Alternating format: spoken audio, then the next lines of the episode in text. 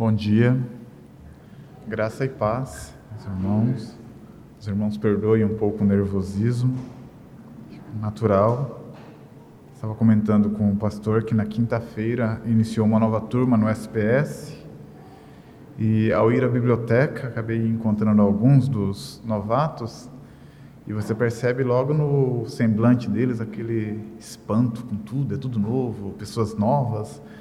Eu estou igual hoje. Para mim é tudo novo, mas nós viemos aqui para fazer aquilo que o Senhor nos chamou para fazer, né? pregar a palavra do Senhor, levar a mensagem e que a mensagem do Senhor possa ser para você direcionada. Aliás, toda a mensagem do Senhor ela é direcionada para, os nossos, nossos dias, para a nossa vida, né? Então toda a mensagem do Senhor é boa, tudo aquilo que vem do Senhor é bom, que ela possa falar aos nossos corações esta manhã. Amém? Como o pastor disse, meu nome é Jefferson. Pode não parecer, mas eu tenho 38 anos. Tenho uma filhinha de dois meses que nasceu agora. Sou casado com Janaína, minha esposa. Futuramente, em breve, né, espero trazê-las para que a igreja conheça também. Sem mais, pedi para alguns os irmãos abrirem suas Bíblias no livro de 1 Tessalonicenses, a carta de Paulo aos Tessalonicenses, no capítulo 5. Nós vamos falar de uma coisa muito atual hoje. Né?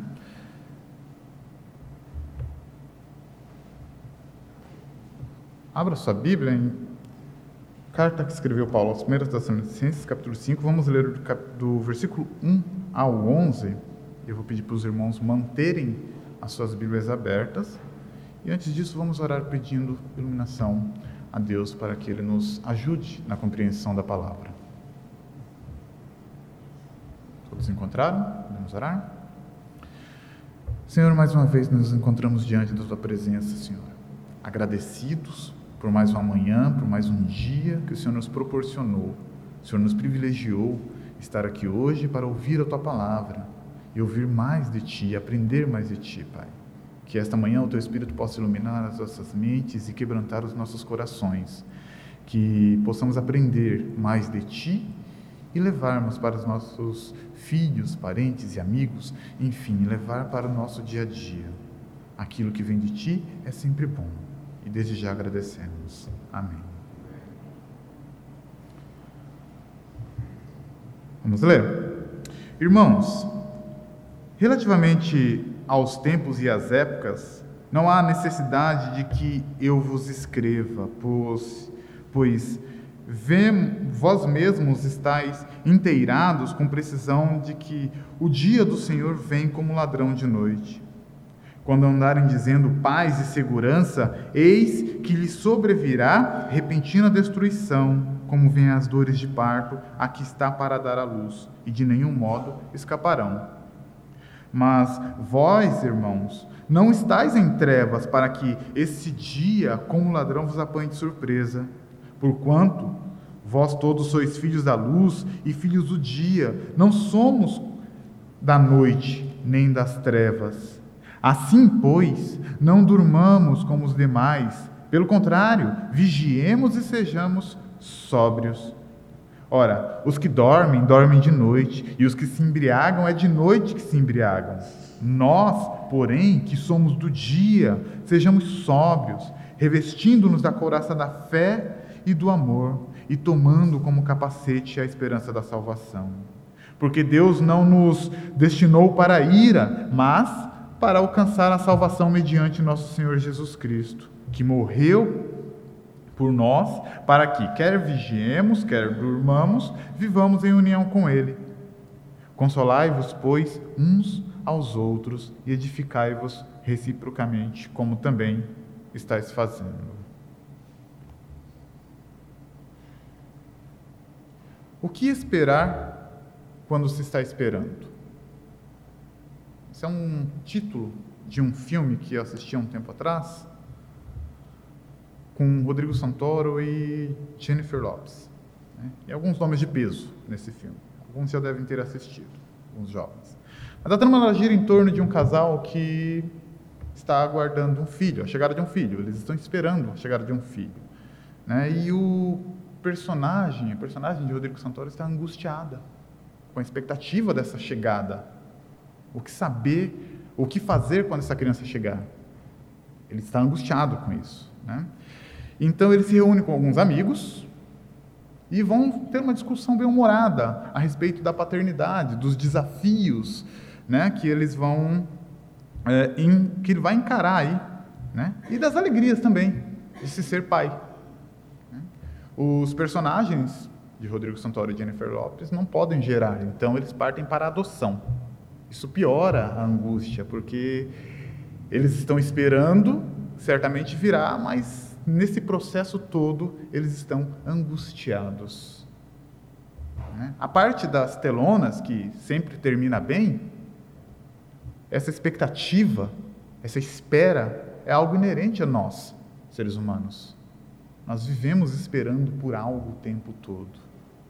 No início do ano, nós tivemos, vivemos uma expectativa de uma terceira guerra mundial.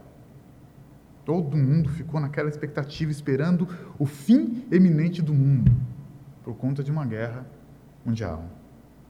E por quê? Porque sabemos que todas as coisas têm um início e também têm um fim. O começo da nossa história começou, aliás, e já se direcionando para um fim. Então, projetamos as nossas expectativas né, desse fim iminente numa guerra nuclear que possivelmente vai dizimar toda a população, ou mesmo num cataclisma ambiental que vai fazer com que todos os seres vivos pereçam, ou até mesmo hum, sermos atingidos por um meteoro, quem sabe? Todas essas expectativas aí, essas hipóteses levantadas, né, foram levantadas e discutidas, levadas em consideração no último mês, no primeiro mês desse ano. O fato é que esperamos o fim desde que fomos expulsos do paraíso, do Éden. Esperamos a consumação de todas as coisas e sabemos que tudo isso é, está reservado para a criação, mudança, consumação, um final. Então, fazemos obras de ficção para encontrar uma solução para esse fim. Nós construímos máquinas, armas, inteligências artificiais sofisticadas para poder responder e resolver esse problema. Mas, de fato, vivemos uma espera constante e angustiante pelo fim de todas as coisas. Então, surge a pergunta: o que esperar enquanto se está esperando? Creio que a primeira coisa que devemos considerar seja a verdade sobre a qual repousa a fé cristã, a nossa fé. Jesus é o mesmo ontem, hoje e amanhã. Hebreus 13, 8. Dessa forma, podemos, por meio de Sua palavra, ter certeza da Sua imutabilidade. Tiago 1,7. E também podemos ter certeza que a Sua palavra dura para sempre, como disse em Isaías 48. Então, isso pode ser reconfortante para aqueles que buscam essas respostas no Senhor. Né? A mesma palavra é a que nos informa do começo, Gênesis 1 e 2. É a mesma também que nos informa do fim, Apocalipse 22. O fato é que nesse interim, nesse meio, entre o começo e o fim, estamos nós, humanidade, caída, desesperada, buscando a própria salvação. Nós queremos que tudo acabe bem, como um, um daqueles filmes de Hollywood, mas queremos isso por nossos próprios meios, buscando as nossas próprias, nas nossas próprias criações resolver esse problema. Mas sabemos que tudo que já fizemos até agora para resolver isso, para alcançar esse objetivo, nos tornou pior do que já éramos. Nos isolou, nos distanciou de Deus. E, e é a essa expectativa que o apóstolo Paulo está respondendo no texto que lemos. E ele não responde apenas à expectativa da volta de Cristo ou do fim das coisas. Ele responde também, ou exorta, mais precisamente, a vigilância e a ação. Nos tempos do apóstolo Paulo, a vinda de Cristo e o fim de todas as coisas também era algo iminente. E era tão iminente quanto hoje. Por isso a recomendação do apóstolo Paulo, a vigilância e a ação. O apóstolo Pedro chega a escrever que devemos viver em santo procedimento e piedade. E em Atos 13, 3, 19 20, ele diz: para nos arrependermos a fim de apressar a volta de Cristo. O Senhor Jesus nos ensina a ansiar pelo reino de Deus na terra. E esta é uma realidade presente. Nós vivemos o reino de Deus na terra e estamos esperando a volta do Senhor para consumar tudo isso.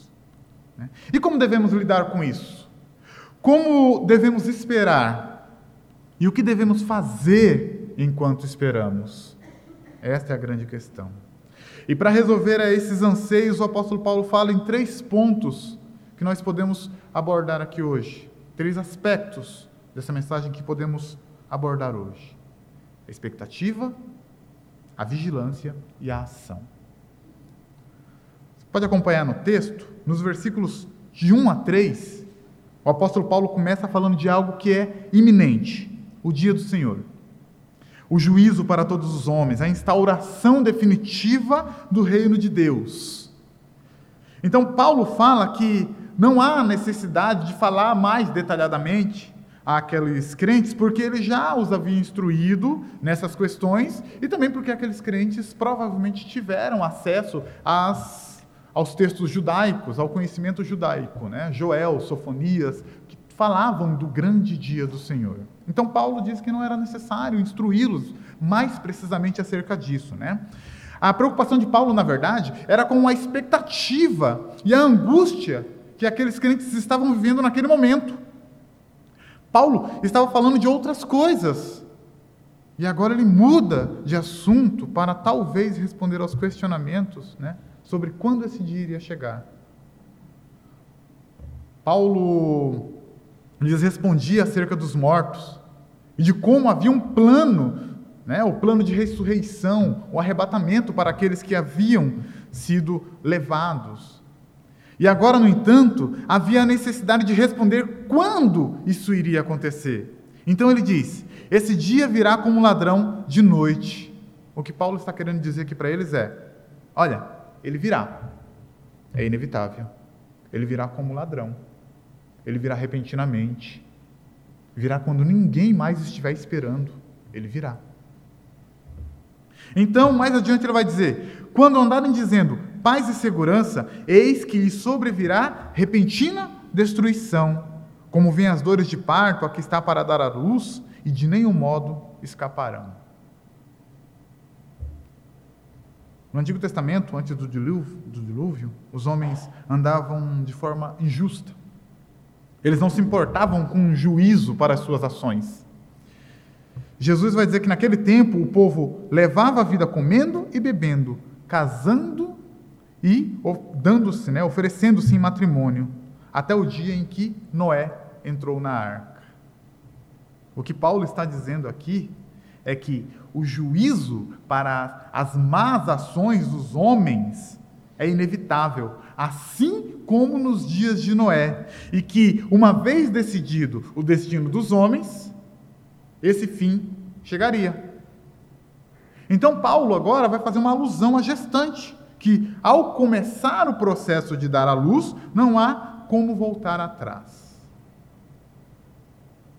É muito recente, minha esposa acabou de dar à luz em novembro, é, minha filhinha tem, vai fazer três meses agora, e eu acompanhei todo o parto, estive, né, na, um bom pai presente, estive no momento do parto, e no pré, na sala de pré-parto, fica uma sala reservada, as mulheres, né, mães, sabem como que funciona, uma sala reservada, mas tem outras pessoas, né, também ali, esperando, né, o processo. E havia uma mulher, essa me chamou muita atenção, a gente ouviu apenas, né, essa mulher, ela gritava, e era, parecia ser uma jovem, e ela gritava muito, muito desesperada. Mãe, me ajuda. Mãe, faz isso parar. Mãe, eu não quero mais continuar, me leva para casa. Mas o processo já havia começado. Não tinha como parar, era inevitável, né? A nossa expectativa, amados, ela se baseia no fato de Deus de Deus já ter julgado o mundo. A nossa expectativa se baseia no fato de que o final já foi escrito e nada mais pode fazer para alterar este final. Como aquela mulher que começou a dar à luz, tem que ir até o final, não tem como voltar. E essa é uma notícia que não agrada muito ao mundo, né? O mundo não gosta disso, né? pois ela diz que mesmo que os homens estejam em paz e segurança, que de alguma forma eles possam se harmonizar entre si, a volta de Cristo trará juízo aos homens, e isso será certo. Haverá um dia final. Então, o que Paulo está descrevendo aqui no texto é o juízo descrito pelo próprio Senhor Jesus a respeito dos finais dos tempos, da escatologia. Mateus 24. Paulo está reproduzindo o que Jesus havia dito aos seus discípulos. Nós vivemos uma época que é uma época ávida por salvação, uma época ávida por segurança, uma época ávida por paz, né? um tempo de realizações extraordinárias que prometem redimir o ser humano consigo mesmo e com o planeta. A expectativa é que todo esse conhecimento iluminado pela mente humana possa trazer alívio às dores, saciar a fome de todo mundo, trazer a paz. Vivemos uma época de iluminação humana tão radical que a simples menção de juízo por suas ações pode trazer para aqueles que as faz, né, ações violentas, desses que defendem a paz através das ações humanas. Tal qual Noé, Elias, Jeremias, e no Novo Testamento, Jesus e os apóstolos. Uma época onde a esperança não reside no Senhor, a esperança reside em suas próprias criações, reside em suas armas, no seu conhecimento. Nada disso, porém, amados, fará com que os homens fujam do juízo que está reservado. E é o que Paulo está falando aqui no texto. Um segundo aspecto abordado pelo apóstolo Paulo é a vigilância. Então, seguindo o seu raciocínio, o apóstolo diz: Mas vós, irmãos, não estáis em trevas, para que esse dia, como ladrão, vos apanhe de surpresa. Porquanto vós todos sois filhos da luz e filhos do dia. Nós não somos da noite, nem das trevas, diz o apóstolo Paulo. Paulo está apresentando um contraste aqui entre filhos da luz e filhos das trevas. Mas veja bem, esse contraste não é um contraste de origem. Né? Trevas para Paulo, nesse contexto aqui, significa ou diz respeito à ignorância. A ignorância daquele povo que não conhecia a Deus. E ele torna a enfatizar que os tessalonicenses tinham o conhecimento necessário para julgar o que era certo e errado, julgar o que era de Deus e o que não era de Deus. Então, depois de ressaltar que eles tinham a capacidade de entender e processar a mensagem, ele os exorta a não dormirem como os outros. A palavra para dormir pode ser interpretada por estar morto. E faz sentido, porque Paulo está falando para crentes. Crentes lavados e remidos no sangue de Jesus, vivificados, vivos para Deus. Então ele diz: vocês estão vivos para a luz. Diferente deles, os incrédulos, que estão, que ainda dormem, que ainda estão mortos. Vocês são filhos do dia, do saber, do conhecer. Em outras palavras, Paulo está querendo dizer: vocês estão vivos para Deus. E estar vivo para Deus nesse contexto é mais do que andar por aí com uma faixa na cabeça eu sou de Deus. É estar alerta à voz daquele que te chamou, é estar em vigilante constante, vigilância constante de suas próprias ações. É estar atento à santidade, é manter-se desperto. Em outras palavras, é manter-se vivo. Um outro aspecto que ele diz é ser sóbrio. É, e ser sóbrio simplesmente é ser equilibrado, sensato. Numa tradução mais livre do original, o que Paulo está dizendo é: não andemos como os mortos, mas vivamos e mantemos o nosso autocontrole. Há uma frase atribuída a Martinho Lutero que ilustra bem isso. Ele diz o seguinte: Pensei que o velho homem tinha morrido nas águas do batismo, mas descobri que o infeliz sabia nadar. Agora tenho que matá-lo todos os dias. Isso é estar alerta. Isso é ser vigilante. Isso é, isso é ser sóbrio, é manter o autocontrole. Desta forma, aqueles crentes conseguiriam manter-se sóbrios, né? E ele diz: Nós, porém, que somos do dia, sejamos sóbrios, ou seja, nós que conhecemos e vivemos para Deus, vivamos de forma equilibrada. E ele continua, revestindo-nos da couraça da fé e do amor, tomando como capacete a esperança da salvação. Aqui, mais uma vez, Paulo inova nas palavras usando termos militares para dizer que aqueles irmãos deviam estar vigilantes, pois eles estavam em combate enquanto esperavam o retorno do Senhor, a volta de Cristo. E essa batalha deveria ser tratada em alerta, travada em alerta máximo e com as armas da fé, da esperança e do amor, da caridade. E eram armas que esses crentes possuíam, porque são elementos básicos da sua vida cristã. E por que eles deveriam viver assim? Paulo responde: porque Deus não nos destinou para a ira, mas para alcançar a salvação mediante nosso Senhor Jesus Cristo, que morreu por nós, para que quer vigiamos, quer durmamos, vivamos em união com Ele. A esperança deles estava em Cristo. E por isso eles deviam viver assim. Muitos iriam morrer, mesmo antes da dita, da dita volta de Cristo. Mas eles não deviam preocupar-se com isso, porque a ira do Senhor não iria abatê-los, pois eles tinham sido escolhidos, lavados e remidos no sangue de Jesus, e através do sangue de Cristo haviam alcançado a salvação. Em nossos dias, nós vemos homens confiando em suas próprias forças, em sua intelectualidade, sua iluminação, acham que podem, com isso, negociar com Deus a sua salvação de alguma forma, fugir aí de alguma forma da ira divina. Ira essa que o homem atraiu para si ao pecar contra Deus. O apóstolo Paulo responde isso em Romanos 5, 8, 10, dizendo: Mas Deus prova do seu próprio amor para conosco pelo fato de ter Cristo morrido por nós, sendo nós ainda pecadores. Logo mais, agora seremos justi sendo justificados pelo seu sangue, seremos por ele salvos da ira, porque se nós, quando inimigos, fomos reconciliados com Deus mediante a morte de seu filho, muito mais estando já reconciliados, seremos salvos pela sua vida, pela vida de Cristo, por meio de Cristo. Né? E era por esse motivo que eles deviam estar alertas, porque eles estavam vivos e eles deviam viver em comunhão com este Cristo. E o restante, o mais, era esperar. E um terceiro aspecto abordado por Paulo no texto, podemos ver aqui, é a ação. Enquanto o arrebatamento é uma esperança que deveria encorajar os cristãos tessalônicos a continuarem, a perspectiva da volta de Cristo deveria encorajá-los e incentivá-los a viver uma vida piedosa.